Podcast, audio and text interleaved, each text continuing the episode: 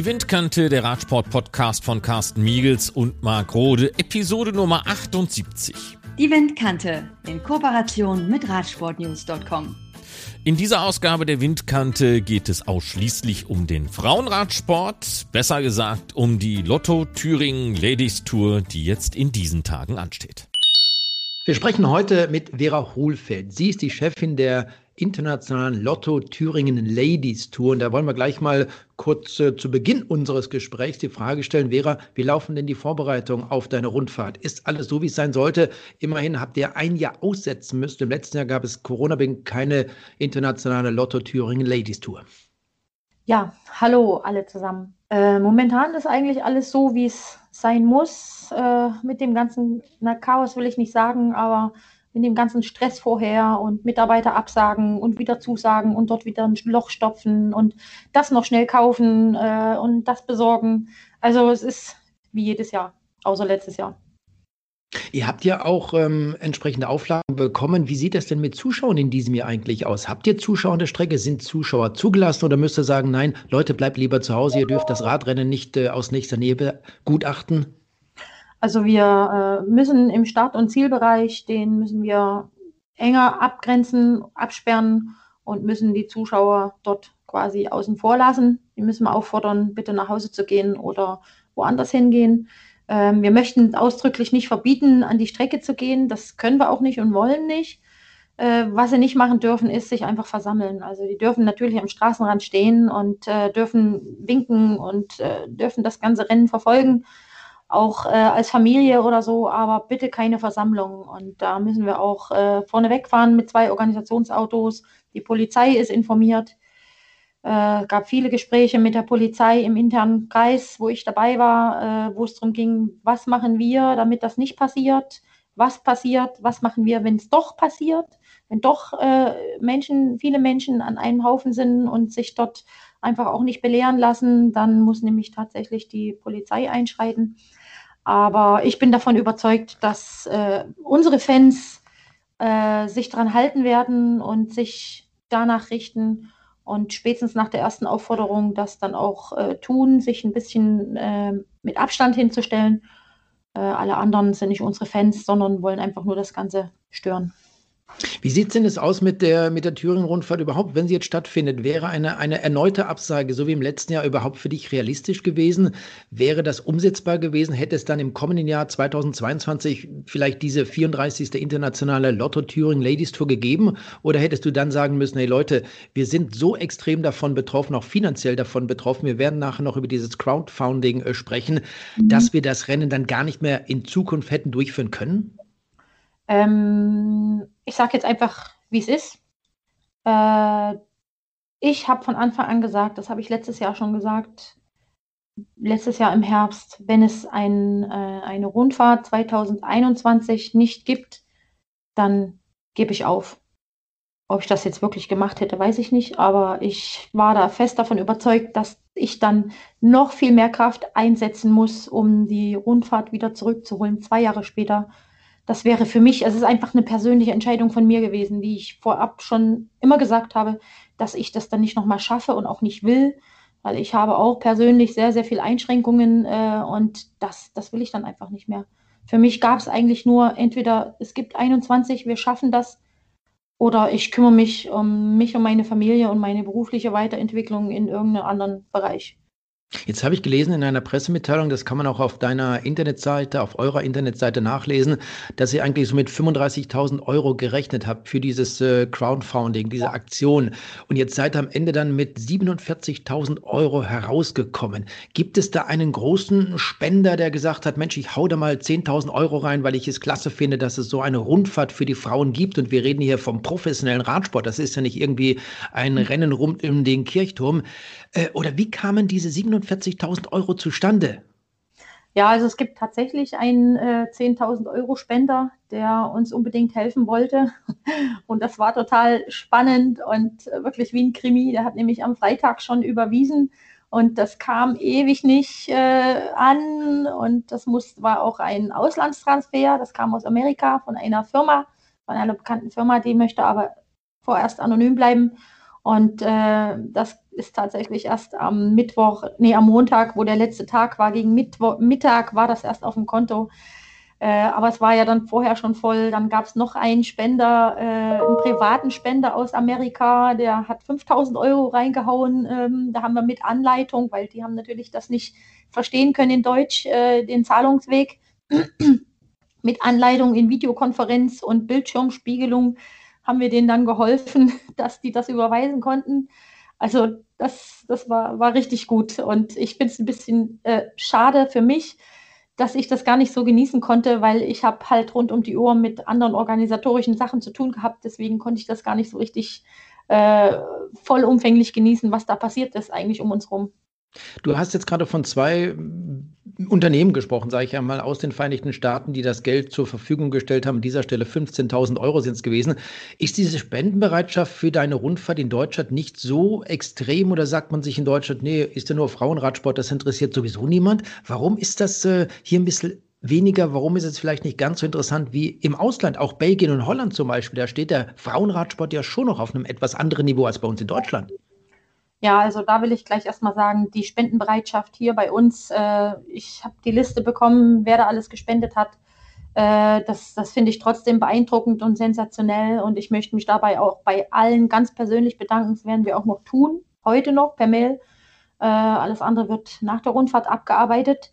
Ähm, aber tatsächlich, ja, ähm, der Frauenradsport in Deutschland ist anders anders akzeptiert als in den anderen Ländern wie Holland, Belgien, äh, England, sowieso Italien. Äh, das, ist, das ist so.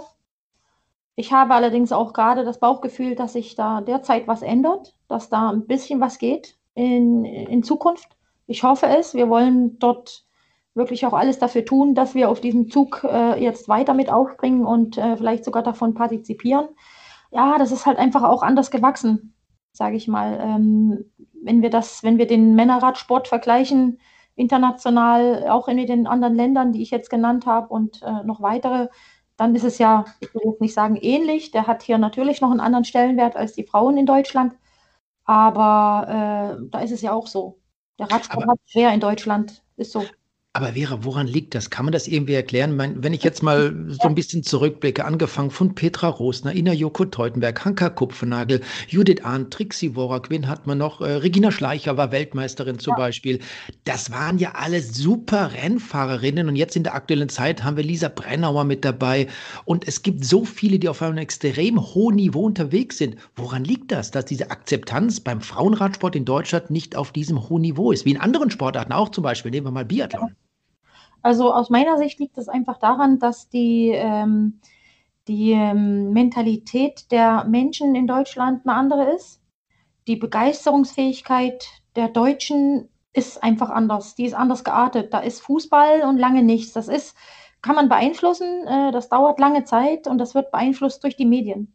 Und die Medien äh, tun natürlich auch nicht gar so viel, um, um einfach auch andere Sporten, da red, Sportarten, da rede ich jetzt gar nicht mal von, nur von dem Radsport, da können wir uns ja gar nicht beschweren. Da gibt es ja viele andere Sportarten, äh, die, die, denen es ja noch schlechter geht als uns. Die sind deutlich erfolgreicher oder, oder auch erfolgreich und äh, die, die, da kommt überhaupt nicht mal eine Meldung.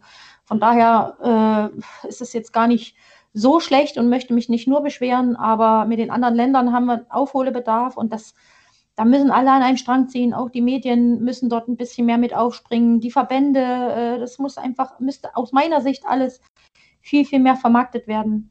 Äh, oder ver, vermarktet nicht, weil das muss jeder für sich machen, aber mehr, mehr, mehr, mehr Wertschätzung, mehr Akzeptanz und mehr einfach auch dieses Stolzsein nach draußen. Hey, wir haben hier in Deutschland diese Veranstaltung. Wir haben in Deutschland super Sportler. Äh, das, da müssen alle ihren Part einfach besser machen. Und das vermisse ich in Deutschland. Da, das wird für den Fußball gemacht und weiß ich nicht wo noch. Aber dann hört es schon fast auf. Und ich glaube, da, also für mich ist das der Grund. Lass uns mal über, lass uns mal über die Rundfahrt in diesem Jahr sprechen. Es gibt Schmölln, Gera, Schleiz, Dörtendorf zum Beispiel, Weimar und Gotha, das sind die Etappenorte. Und ich weiß, äh, gerade bei euch in Thüringen, der MDR ist Radsport-affin. Wird man denn von diesen Etappenstädten vom Rennverlauf beim MDR ein bisschen was sehen können? Ja, auf alle Fälle. Wir haben jetzt äh, mit dem MDR einen Vertrag. äh, geschlossen und es wird jeden Tag mindestens eine halbe Stunde, geplant ist noch viel mehr, äh, bewegte Bilder von unterwegs, wird es so 20, 30 Minuten sein äh, mit Vorbericht und mit danach auch äh, Siegerehrung und so weiter. Äh, das wird bei Sport im Osten sein, da gibt es eine App, Spio heißt die, Sport im Osten und über die wird da gestreamt und darüber hinaus wird auch im Sport im MDR aktuell, das läuft, glaube ich, mittags und nachmittags und äh, am Vorabendprogramm, da wird dann immer mal reingeblendet, das ist dann äh, im Fernsehen, im TV und das Thüringen-Journal läuft ja auch jeden Tag. Das wird also sehr, sehr viel mehr, als wir bisher hatten und äh, bei GCN werden auch Highlights gebracht werden. Wie sieht es denn aus mit der Rundfahrt in diesem Jahr? Wo liegen denn die Highlights? Ich hatte gerade mal die Etappenstädte genannt. Schmölln gehört ja seit vielen Jahren dazu, andere Städte auch, Weimar, Gotha. Ähm, das sind ganz bekannte Städte, die zur Thüringen-Rundfahrt gehören. Früher übrigens auch, was die Thüringen-Rundfahrt der Amateure bzw. 23-Klasse betrifft. Die gibt es ja leider auch nicht mehr seit vielen Jahren, seit ja. 2013, glaube ich. Ähm, wo liegen die Highlights in diesem Jahr bei deiner Rundfahrt? Also ich glaube, die Highlights liegen in Dörtendorf, Schleiz ist sehr schwer, das ist also die erste schwere Etappe. Schmölln ist äh, relativ easy, Gera ist auch ein bisschen bellig, da wird äh, außer Ausreichsversuche, glaube ich, nicht viel passieren. Äh, dann geht es, die erste schwere Etappe ist Schleiz, das war bisher immer die Königsetappe für uns. Dürtendorf ist ein Highlight, äh, ja, ich würde jetzt eigentlich sagen, früher ist es so gewesen, dass da tausende von Zuschauern auch am Streckenrand stehen und äh, dort die Mädels hochschreien. Ähm, das wird in diesem Jahr anders sein, aber ich weiß jetzt schon auch aus internen Kreisen von Fans, dass sie dort auch äh, ein bisschen was aufbauen und fahren und so weiter machen. Das wird ein großes Highlight, auch wenn, wenn äh, alle in Abstand stehen und nicht so viele da sind, hoffentlich. Äh, ja, und aus unserer Sicht, Organisationssicht, äh, der, der die Strecke auch gemacht hat, der Marian Koppe, der sagt, dass Weimar die Königsetappe ist in diesem Jahr. Das Rennen ist, äh, ich glaube, 145 Kilometer lang. Und äh, dort geht es richtig hoch und runter. Und dann ist die Schlussetappe ist nochmal easy, da passiert nicht viel. Ich denke, drei Tage wird es richtig hart. Wenn man auf die Startliste schaut, du hast einen besseren, intensiveren Blick drauf, du weißt, welche Mannschaften wie gemeldet haben. Wie sieht es da aus mit den Mannschaften? Bist du mit dem Starterfeld zufrieden? Ja, absolut. Also sechs World Tour Teams von neun, äh, das, ist, das ist Wahnsinn. Aber unsere Erfahrung ist ja auch, dass im Olympiajahr sowieso immer ein richtig gutes Starterfeld war, auch so. Aber im Olympia merkt man, dass, äh, dass dort noch mehr äh, kommen wollen. Also da bin ich absolut zufrieden. Das ist top. Da wird richtig großer Sport stattfinden. Da freue ich mich schon drauf. Und äh, ich will da gar nicht anfangen bei Einzelnen. Ich drücke die Daumen für die Deutschen, vor allem für Trixie, die das letzte Mal am Start ist. Und ich weiß nicht, wie viel Mal. Äh, unendlich viel. Und äh, ja, mein Herz pocht natürlich schon für unsere Leute. Es gab ja vor einigen Jahren mal die Situation und auch die Diskussion im Endeffekt, dass ihr keine World Tour Lizenz bekommen hat. Ist dieses Thema für die nächsten Jahre bei dir, bei euch vom Tisch? Jein. Hatte ich letztens erst eine Frage von jemandem, wo ich gesagt habe, normalerweise dürfte das eigentlich kein Thema mehr sein, weil wenn wir das äh, so machen, diese Rundfahrt, wie wir es jetzt machen und auch die Akzeptanz der Teams da ist äh, und die bei uns fahren wollen und wir auch mit der Qualität äh, der Rundfahrt, so wie wir es machen, wie wir es gewöhnt sind, wie es die Teams gewöhnt sind, dann weiß ich nicht, warum wir das machen sollten, äh, außer wenn wir mehr Geld haben und das loswerden wollen. Äh, die andere Seite ist, da sind wir natürlich auch immer gebunden an die Terminvorlagen, die wir bekommen. Wenn es noch mehr Virtual gibt in Zukunft, dann äh, müssen wir als pro Serie natürlich zurückstecken. Wir werden nicht gefragt, äh, ob dort an den Termin was gelegt wird. Und das könnte halt die Krux an der Sache sein, dass wir vielleicht doch mal wieder drüber nachdenken müssen. Allerdings derzeit ist es kein Thema, weil wir müssen jetzt erstmal schaffen, die Rundfahrt zu machen, so wie die Anforderungen sind. Wir müssen alle zufriedenstellen, vor allem uns. Unsere Ansprüche sind Weltspitze. Äh, und wenn, wenn es so ist, wie mein Bauchgefühl sagt, dass der Frauenradsport in Deutschland jetzt wächst und eine bessere Akzeptanz bekommt, dann, dann schaffen wir auch die World Tour. Vielleicht nicht nächstes Jahr, aber dann vielleicht in zwei Jahren oder drei Jahren. Mal gucken. Nehmen wir nochmal die, die Mannschaften her. Wie wird das denn funktionieren mit den sogenannten Bubbles, mit den Hotels, mit den Unterkünften? Da gibt es auch ganz strikte Richtlinien. Wie funktioniert das im Frauenradsport? Wie funktioniert es bei deiner Rundfahrt in Thüringen? Ja, ähm, also erstmal ist es so, dass wir die Mitarbeiter, die Teams sind ja für sich, die äh, haben ihre eigenen Vorgaben von der UCI, äh, mit welchen Tests sie vor anreisen müssen. Das kontrolliert auch die UCI. Äh, die Mitarbeiter müssen, schicke ich alle hier am Wochenende über Pfingsten zum PCR testen.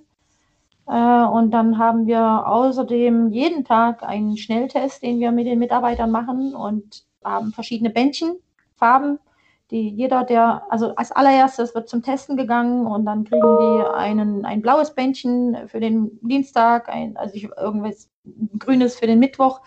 Äh, wer kein Bändchen hat, kommt nicht rein, der darf seine Arbeit gar nicht aufnehmen.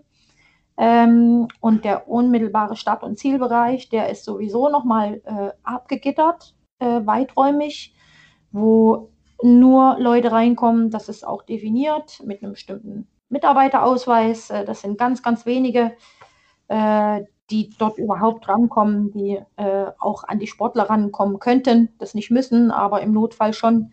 Alle anderen müssen sowieso draußen bleiben, da wo sie arbeiten, Zielaufbau auf der Strecke, die Streckenmarkierung und die, Presse, auch die, da haben wir strenge Richtlinien, da darf nur ein einziger, unser Rundfahrtfotograf, darf direkt an die Sportler ran nach dem Zieleinlauf, der darf äh, die verfolgen und dann fotografieren und gibt dann den Fotografen, die da sind, da sind schon einige, die sich angemeldet haben, äh, ich hoffe, dass sie das auch respektieren und akzeptieren. Äh, das wird auch bei anderen Veranstaltungen so gemacht, äh, dass die dann die Fotos bekommen auch.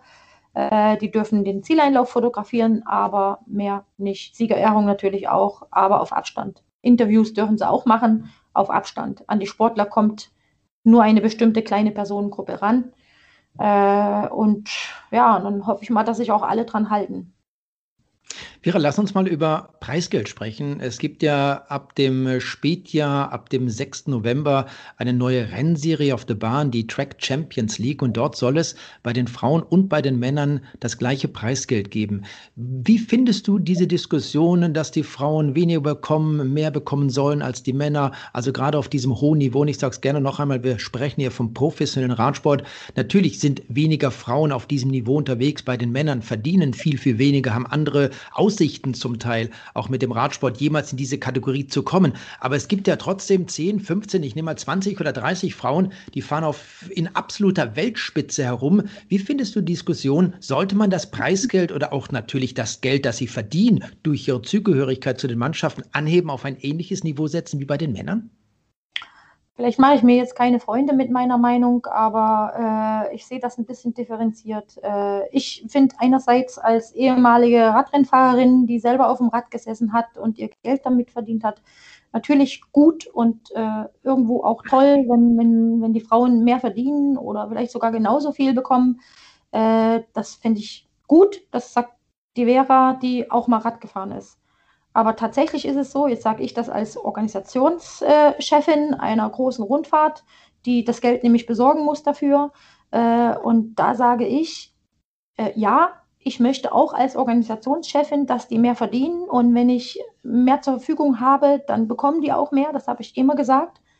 Äh, da bin ich als allererstes dabei.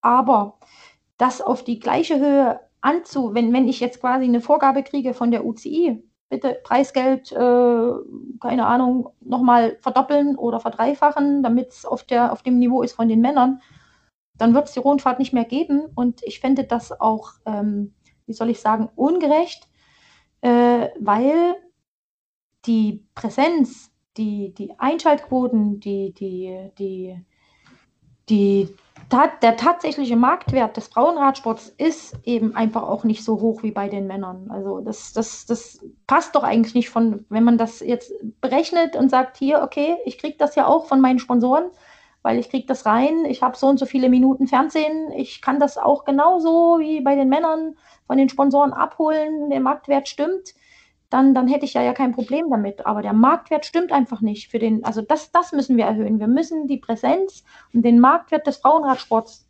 grundsätzlich erhöhen. Und dann kann ich auch ankommen und sagen, hier, ich kriege mehr Geld rein, weil der Weg ist ja der richtige jetzt mit, der, mit, mit diesen Fernsehminuten, mit dieser Live-Übertragung. Da passiert ja auch einiges. Und damit können die Veranstalter auch sagen, hier, wir, wir können jetzt mehr Geld äh, von den Sponsoren äh, bekommen, äh, erarbeiten und verhandeln.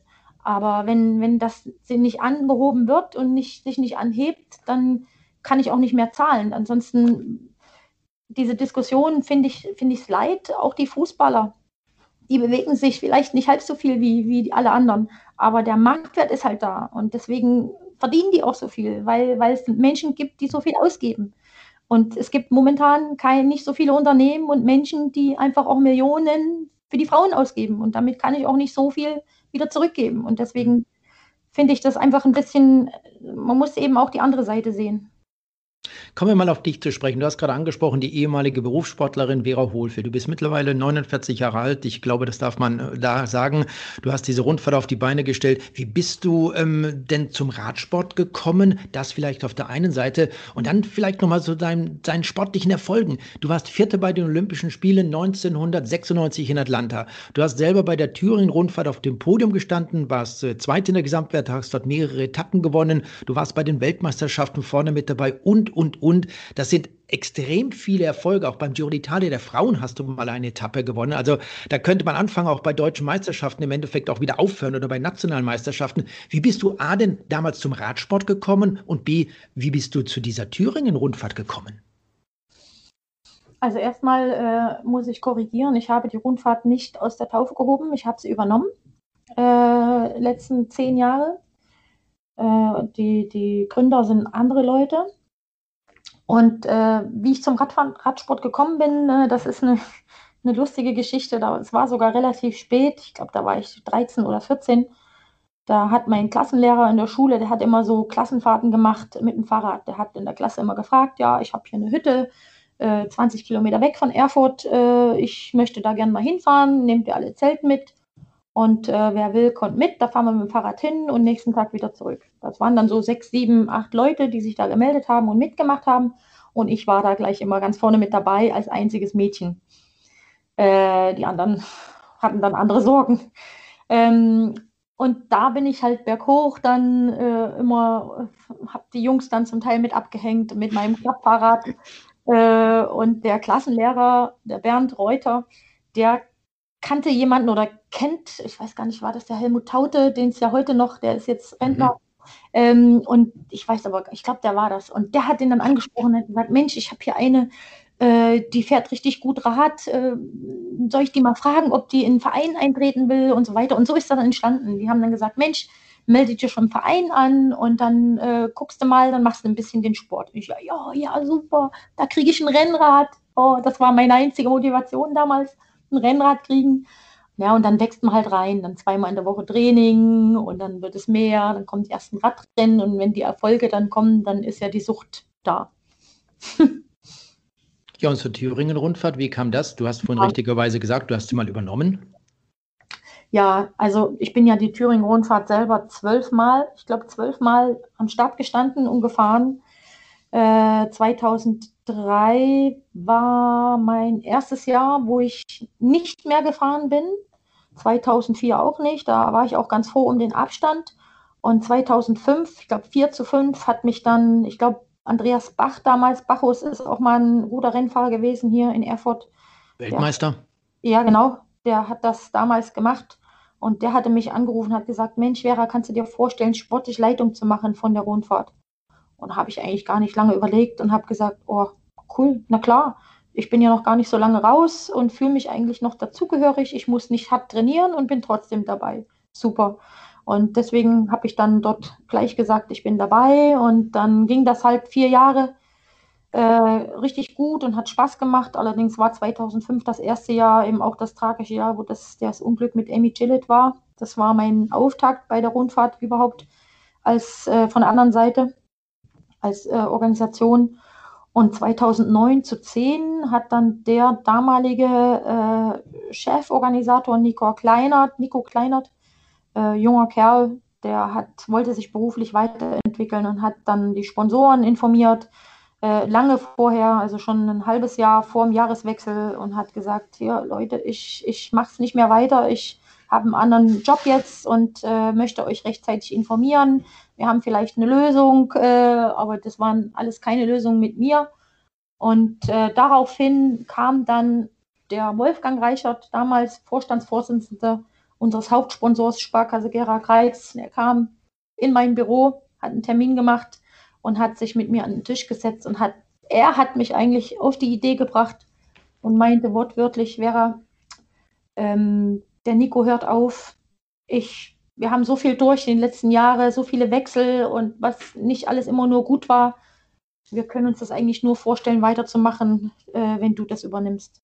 Denk mal drüber nach, ob es eine Option ist und melde dich. Und Tja, da habe ich das erste Mal drüber nachgedacht, überhaupt äh, da. Und jetzt ist das ja schon über zehn Jahre her. Wahnsinn. Jetzt bist du da, wo du bist, in der Organisation, die Organisationschefin dieser Lotto-Thüringen-Rundfahrt der mhm. Frauen. Ähm, Nochmal zum Radsport selber. Du warst in Italien unter Vertrag, du warst auch bei der deutschen Mannschaft der Nürnberger Versicherung, eine super Mannschaft. Wir haben vorhin einige Namen erwähnt, Trixie Borak, Regina Schleicher, Sie haben dazugehört. Sicherlich damals zum diesem Zeitpunkt weltweit eine der besten Mannschaften. Aber meine Frage geht in die Richtung, was hat sich denn bis heute in Sachen Frauenradsport verändert, wenn man das äh, mit dem Radsport zur damaligen Zeit vergleicht? Nicht nur was jetzt die Mannschaft betrifft, sondern auch die, die Radrennen als solches. Ja, das ist also, was die Mannschaften angeht, kann ich vielleicht noch ein bisschen einschätzen von dem, was ich so mitbekomme. Äh, ich sag mal, bei Gas und äh, Accadur Or, Lorena in Italien, wo ich gefahren bin, war das wirklich auch sehr, sehr professionell und äh, da ging es auch nur um den Radsport und uns ging es wirklich richtig gut. Äh, von daher denke ich, da wird, also dass das heute alles noch viel durchdachter war und wahrscheinlich dürfen heute die Sportlerinnen auch nicht mehr selber entscheiden, ob sie 80 oder 100 oder 200 fahren und müssen auch ihre Werte alle live zu den Trainern schicken, um das alles abzustimmen. Das war damals nicht so mh, mm, üblich. Das habe ich mit meinem Heimtrainer äh, so telefonisch gemacht. Äh, aber es gab halt lange nicht so viele Mannschaften damals und jetzt gibt es schon viel mehr. Äh, mir sagt auch, zeigt auch, dass der Frauenradsport eben die Akzeptanz immer weiter bekommt, weil es jetzt auch große Mannschaften gibt, die sagen, hier, wir wollen auch eine Frauenmannschaft machen von den Männern. Das war damals, glaube ich, nur Telekom zu der Zeit, die das gemacht haben. Und äh, von daher ist das schon viel professioneller geworden, auch wenn es uns Sportlerinnen damals auch richtig gut ging. Ähm, was Veranstalterorganisation angeht, ja, das äh, weiß ich gar nicht, ob ich das so richtig einschätzen kann, weil damals bin ich selber gefahren. Da muss ich immer wieder zugeben, dass mich da nur eins interessiert hat: Wie sind die Hotels? Sind die Straßen ordentlich gesperrt? Können wir ordentlich fahren? Und alles andere habe ich eigentlich nie gesehen. Ich sehe das heute aus ganz anderen, aus einer ganz anderen Perspektive, Augen und schäme mich auch ein bisschen dafür, dass ich damals eigentlich nie an die anderen gedacht habe, sondern nur an uns als Sportler. Äh, ich, was unsere Veranstaltung angeht, glaube ich zu wissen, dass wir immer gut aufgestellt waren, dass wir das schon immer äh, so sicher wie möglich gemacht haben äh, und da eigentlich außer dieser ganz normale allgemeine Fortschritt, den alle haben mit verschiedenen Techniken oder Vorgaben, die wir machen müssen, dass wir uns da immer angepasst haben bei anderen Veranstaltungen kann ich das nicht einschätzen, weil ich das nicht mitbekomme, nicht da bin.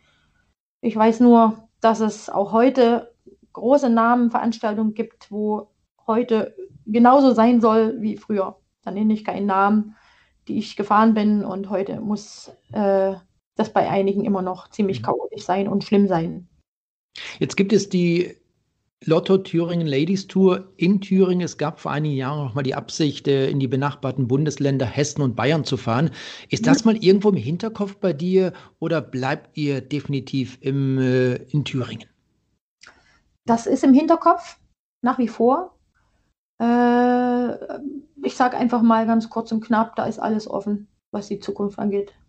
Alles möglich. Vera, lass uns mal noch über, über deine Mitarbeiter sprechen. Ähm, eine solche Rundfahrt, eine Sportveranstaltung, ob jetzt über mehrere Tage, über einen Tag, ist sicherlich nicht ohne Personal möglich. Ihr habt äh, sicherlich viele tolle Kerle bei euch. Ich weiß, dass Sven Weiß zum Beispiel dazugehört. Das habe ich irgendwann mal mitbekommen. Äh, wie viele Leute sind ehrenamtlich im Hintergrund tätig? Also wenn ich die mitzähle, die auch zur Rundfahrt da sind, äh, sind es ca. 80. Ähm, wir haben aber so einen kleinen internen Kreis, die äh, das ganze Jahr überarbeiten. Das ist die sportliche Leitung mit Franziska Große, Marie Schädlich jetzt. Äh, dann haben wir den Marian Koppe, mein Geschäftspartner, äh, der die Strecke gemacht hat. Äh, das dann haben wir den Andreas Schubert, der den Zielaufbau macht. Dann haben wir den Oliver Vogel, der die Fahrzeuge organisiert, beziehungsweise auch das ganze Jahr über versucht äh, zu gucken, kriegen wir die alle ran, äh, was sind es für Autos, wer fährt die, welche brauchen wir, was müssen wir neu machen. Ähm, dann haben wir den Frank Müller, der für die Finanzen zuständig ist und für die Mitarbeiterdaten, die sensiblen Daten, der dann während der Rundfahrt die Abrechnung macht der und das ganze Jahr über die Daten immer von mir bekommt, ich nur weiterleite, er das einpflegt, damit wir immer auch alle äh, regelmäßig anschreiben können. Dann haben wir den Fall Gradisch, der unsere Presse macht, äh, der, der, ähm, der, der ist auch eher mal Rennfahrer gewesen der mir auch immer mal was in Englisch übersetzt, der die Presseberichte schreibt und jetzt im Vorfeld die ganze Post kriegt von den äh, Menschen, die sich anmelden, von den Presseleuten, Journalisten, die sich anmelden. Dann haben wir den Rainer Gerd, der sich im Vorfeld um die Zuarbeiten von mir kümmert, äh, mit den Sponsoren, die sich melden, die, die uns besuchen wollen. Das ist natürlich in diesem Jahr ein bisschen anders. Aber dennoch sind es einige, die sich anmelden und mal zu Besuch kommen wollen und ein paar Minuten mal schauen und wieder wegfahren. Äh, das ist auch einiges an Arbeit. Gabi, äh, dann haben wir Niklas, also die Annette äh, jetzt seit ein paar Wochen und Monaten dabei, die Solli. Ich will jetzt gar nicht alle, also ich könnte noch viel mehr, weil nicht, dass sich irgendjemand dann auch noch beleidigt fühlt, weil er nicht genannt worden ist. Also es spielen alle ihre Rolle. Äh, was aber ganz wichtig ist, dabei zu sagen, das ist alles Ehrenamt, außer ich. Also die Leute nehmen Urlaub, äh, verzichten auf ja. diese freien Tage, die sie sonst irgendwo verbringen ja. und sagen, ich bin dabei, ich möchte die Rundfahrt ja. unterstützen. Genau. Noch eine Frage auch zu diesem Buch, das Buch zur Tour. Wenn jetzt ein Windkante-Hörer sagt, oh, das interessiert mich, ich möchte mal in die Geschichte dieser Thüringen-Rundfahrt blicken, ist dieses Buch bei euch noch erhältlich? Ja, also einfach auf die Internetseite der Rundfahrt gehen, dann kann man das dort genau. entsprechend bestellen. Vera, ich bedanke mich an dieser Stelle erst einmal, wünsche dir, deinem gesamten Team viel, viel Glück für diese 34. internationale Lotto Thüringen Ladies Tour, dass sie so ablaufen wird, wie ihr euch das vorstellt, dass es vor allem keine Stürze gibt. Und wenn es Stürze gibt, das ist im Radsport natürlich nicht ganz auszuschließen, dass sie glimpflich ablaufen, dass alle Teilnehmerinnen gesund wirklich das Ziel erreichen. Vielen Dank an dieser Stelle, Vera Hohlfeld. Dankeschön. Ich wünsche mir, dass, äh, dass es keine schlimmen Stürze gibt und dass alle negativ bleiben.